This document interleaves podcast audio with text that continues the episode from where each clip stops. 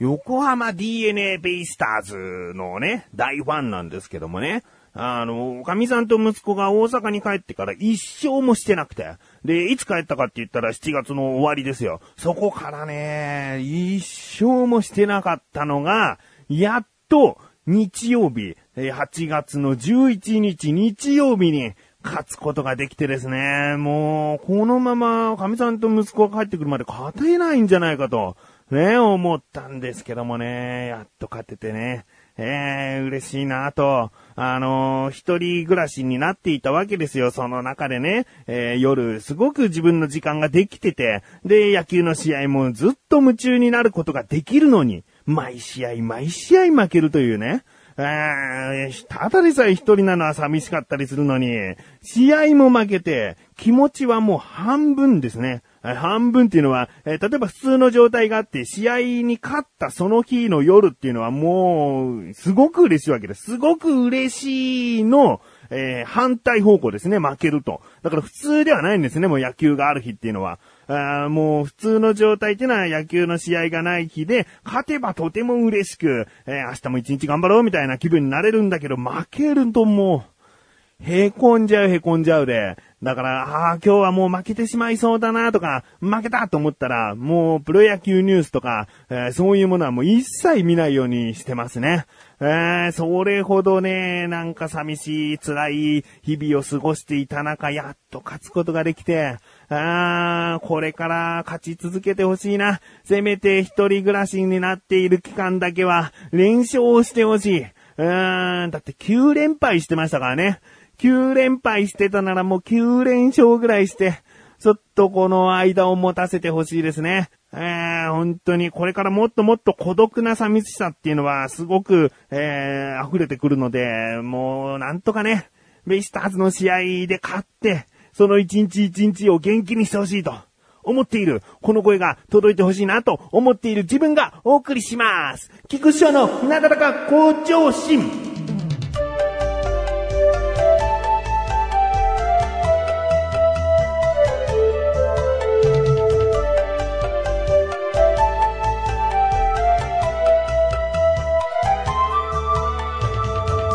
そんな中ですね、まあ寂しいこの8月という中ですね、自分できちんとこういうことがあれば楽しめるというイベントをポツポツと作るわけです。その中の一つというのが、横断歩道の生放送という番組で話していた、え、プチ企画。うん、結果的には名称は栃木日帰り旅行ということになりますね。うん。で、このプチ企画がですね、そもそもなぜ始まったかというと、去年ですね、マシルという男と二人で軽井沢に行ったんですね。で、避暑地ってすごいなと、えー、いろいろなこう有名なお店での食事とか、まあガイドブック片手にいろいろな場所を回ったのがとても楽しかったと。うん。だけど、結局二人なんですよね。だから思い出を共有できる相手が、えー、自分の相手一人しかいないわけですね。えー、だからこれもう少し人数いて、なおかつその場所に行った時に行きたい場所があって、その人が一つは必ず満足して帰れるということを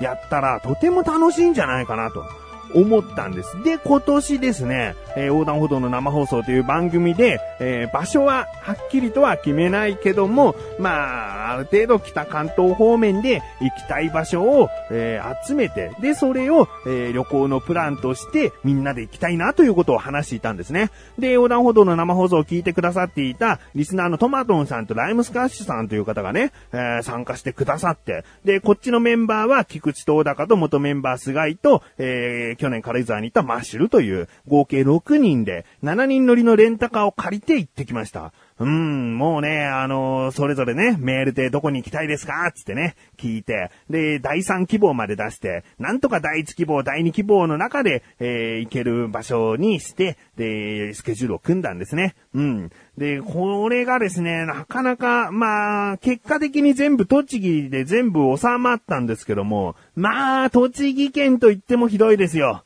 ね、神奈川県、僕の住んでいる神奈川県ですら1日でどれだけ回れるかって言ったらもうそう大して、えー、遠くまではいけないですね。人によってはもう港未来なんかで丸1日過ごせる人は過ごせるでしょうから、あ栃木県といっても広いですよ。で、まずですね、その出発の話からしましょうかね。えー、詳しい話は横断歩道の生放送で、ここ行ってここ行ってということは話しているんですけれども、まあその番組をね、聞いていらっしゃらない方でも、えー、今回どういういう旅だったのかということが伝わればいいなと思っております。うん。で、この7人乗りのレンタカー、基本的に菊池が運転することになっておりまして、で、自分はですね、運転がまあ好きというのもありますし、あと、難聴、耳が悪いんですけれども、難聴ということもあって、運転席が一番こう、車内の声が聞き取りやすいんですね。えー、で、一番後ろの席に座った人なんかは、えー、前の話し声が聞こえないからつまんないとか、そういうこともあったように、やっぱりね、運転席っていうのは自分にとってはこう安心できる席でもあるので、まあ、運転手を買って出たというところもあります。うん。で、このね、運転手の一番守らなければいけないのはですね、もちろん安全運転は第一ですけれども、二番目は、やっぱりこう、時間厳守というね、スケジュールを組んだのも自分であれば、もうなおさらこのスケジュール通りに動けるように運転しなければいけないと。ところがですね、もうしょっぱなから、こう、都内の真ん中を走る首都高にやられてしまいましてですね、全メンバーをそれぞれの場所で迎えに上がったんですけども、その、9時10分には、自分の計算では9時10分には最後のメンバーを乗せて、じゃあ、栃木の方向へ出発しますっていうことになる予定がですね、10時半頃に、着くことになってしまって、まあ、とりあえずね、その次のスケジュールもあるので急いで出発しましょうと。えー、で、途中パーキングエリアに行って食事をしようみたいなことは考えていたんですけれども、もう時間がないので、そのパーキングエリア止まるは止まる。トイレ休憩とかもあるから止まるは止まるんですけれども、もう手で持って食べれる程度の軽食、車内で食べれる程度のものにしてくださいみたいな感じで、えー、とりあえず急ぎ急ぎでもう出発したんですけれどもね、最初の目的地が栃木県日光市のいろは坂でございます。ね、いろは坂というのはですね、結構また神奈川県から出発すると遠くてですね、えー、予定では11時に着かなければいけない。ところがですね、着いたのが1時半。もう2時間10分もしてるんですね。えー、だけどね、ここで、その、もう、もう時間ないで行きましょうとか言っていたら、もうずっと車の中の思い出しか残らないと。ちゃんと目的地に行ったのであれば、それなりにきちんとこう満喫しないと、意味がなくなってしまうんじゃないかなと思って。まあ、いろは坂。で、その後行ったのが華厳の滝なんですけれども、もうね、もう時間がないので、降りて、華厳の滝はここです。はい、車に乗りましょうっていうことを、まあ、心の奥底ではしたい。だけど自分も華厳の滝せっかく来たならちゃんと見たいっていうのもあったんで、まあ、もちろんそのちゃんと見るという方を選んでですね、えー、ちゃんと華厳の滝も、えー、いろいろな写真を撮ったりとかして楽しんで、ね。で、またそこを後にして、次の目的地に行くんですね。で、どうしてこんなに時間に追われなければいけないのかというと、最終的には時間が決まっているスポットに行くからなんですね。えー、部が全部ね、ずれてしまって、もう別に帰りが遅くなるだけならいいじゃないかと思うかもしれないんですけれども、最後のね、ところがちょっと時間必要だったりもするというので、慌てているわけでございます。そして次に向かったのがですね、いまいちという、栃木県の今市というところにある、正月氷室というかき氷屋さん。これがですね、日本にもう数箇所しかない天然氷というね、純氷とかじゃないですよ。天然氷でできたかき氷が食べられる場所なんですね。で、ここがもう夏場こそ大変混雑しているという情報が入ってるんですね。だから自分の予定では1時間は並ぶ。で、まあ、長いですけれども30分ぐらいを食べる時間という風に考えて計算はしていたんですけども、これがですね、いざついてみたら、ね、どうなったかと思いますか ?3 時間待ち、4時間待ち。いや、違いましたね。あー整理券を配布しておりませんでしたね。あーもう、売り切れ状態です。もう店の前にはすごく人が並んでいて、で、反対側の通りにもすごい人だかりがあったんですけれども、これは違うよねとか言いながらお店入ってったら、それももう待っているお客さんで、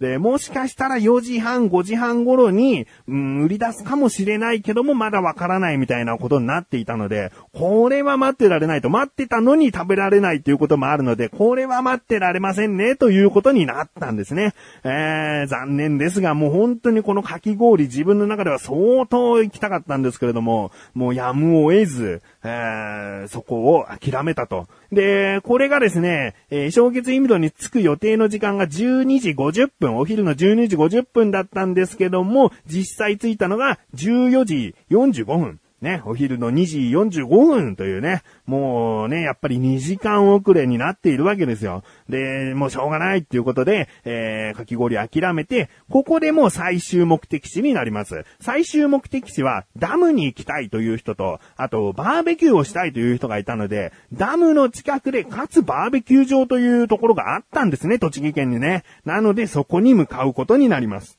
これが時間が決まっているというところなんですね。自分は3時から夜の7時までという予約をしていたんです。うん、なので、えー、もともと3時ちょうどというのは無理だということはもう自分の中で分かっていたんですけども、予定ではですね、3時半にそのバーベキュー場に着く予定でした。あですが、先ほども言いましたように、かき氷屋を出たのがですね、2時45分なんですね。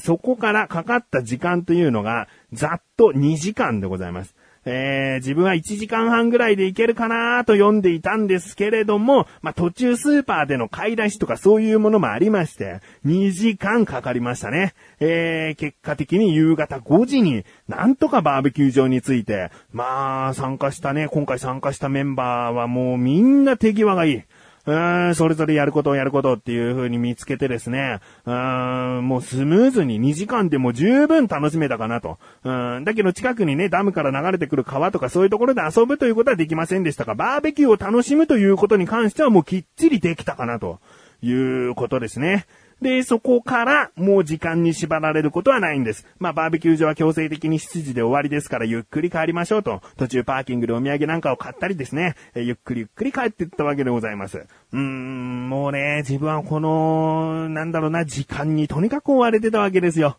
バーベキュー場は一体何時に着くことになるんだろうという不安がね、もう朝の全員メンバーが揃った時からずっとあったわけですね。だけどここで変にせかせかすると、一旦目的地目的地を楽しめなくなってしまうので、なんとかそれも、えー、それを置いておいて、えー、楽しみながらも時間を長期にするというね。えー、ことをしていて、帰りはもう時間の縛りがなくなったので、もう、運転席じゃなくて、運転を小高祐介がしてくれるということだったんで、運転をせずにですね、もう後ろの席に座っていたんですけれども、まあ自分でもちょっと呆れるぐらい喋ってましたね。えー、本当に難聴なのかと、まあ補聴器はつけていったんですけれども、まあ喋りましたね。で、その時自分は一番、こうなんか楽しめた感じはちょっとありますけれども、あやっぱりね、なんだろうな、時間をゆ、時間にゆとりを作んなきゃいけないし、今回の旅で一番ダメなのは、栃木県をもう走り回るなんていうことにするんじゃなかったと。あまあ、バーベキューだけとかね、えー、そういうことだったら全然大成功だったかなとは思うんですけれども、うん、もうちょっとね、栃木県のどこどこ市で行きたい場所っていうことでちゃんと言えばよかったかなと。えー、ちょっとね、反省もしつつ、またこういった機会があれば、えー、やりたいなと思っております。もしですね、来年でも、ああ、こういう風なことがあったんだと、えー、思って、次は参加したいなと思う方はですね、ぜひ参加してみてくださいよ。みんな、なんだかんだ、楽しい思い出になったんじゃないかと思っております。